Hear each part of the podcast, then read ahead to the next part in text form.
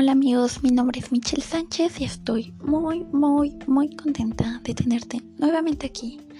En el podcast de hoy hablaremos temas muy importantes para las empresas y para los conocimientos en contabilidad. Los temas serán proceso de adquisición de materia, material de desperdicio, defectuoso y averiado y la merma. Una vez dicho lo anterior, acompáñame a ver los conceptos y los pasos que se llevan. Iniciaremos con ¿qué es la materia prima? Ok, la materia prima son elementos que mediante elaboración y transformación se destinan a productos fabricados en empresa. Es decir, un ejemplo claro es la madera para finalmente hacer una mesa. Los pasos que se llevan para el proceso de adquisición de materia prima son los siguientes. Paso 1. La detección de necesidad de compra. El paso 2 es seleccionar un producto. Paso 3. La reunión con equipo de compras. Paso 4. Especificar puntualmente cuestiones técnicas. El paso 5. Presupuesto para la compra. Paso 6. Busca un proveedor potencial. El paso 7. Solicitar ofertas al proveedor. Y el paso 8. Ajudición a proveedor. Todos estos pasos son necesarios para llevar a cabo el, producto terminado. Sin embargo, a veces el material no todo sale bien y aquí es donde entra el material de desperdicio.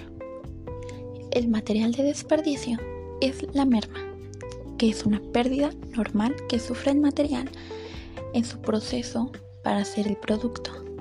Esto está considerado dentro del dentro del costo de producción. Otro caso es el material defectuoso. Este, durante su transformación, sufre, una anomalía que hace bajar su calidad y se considera producción de segunda, pero no se conviene corregir. Sin embargo, sale a venta al público a menor costo. El material averiado es, aquel que a pesar de ser defectuoso, tiene arreglo mediante una operación adicional para quedar como artículo de primera. La merma, si bien es una pérdida de valor de existencia, que consiste en la contabilidad entre las reales y el almacén que tiene la compañía. Existen dos tipos de merma, la normal, que es la pérdida de valor provocada por la incorporación de existencias y procesos de producción y la merma anormal, que es la pérdida de valor provocada por accidentes fuera del proceso de producción. Las mermas se refieren a pérdidas prácticamente indetectables. Se consideran, si son grandes pérdidas, se consideran deterioros o pérdidas definitivas. Las mermas pueden tener consecuencias negativas en una compañía, se detecta en inventarios, para solucionar hay que registrar un ajuste contable. La diferencia entre desperdicio es que este tiene un valor de reventa o precio menor y la merma no. Otra forma de detectar la merma sería por medio de auditorías.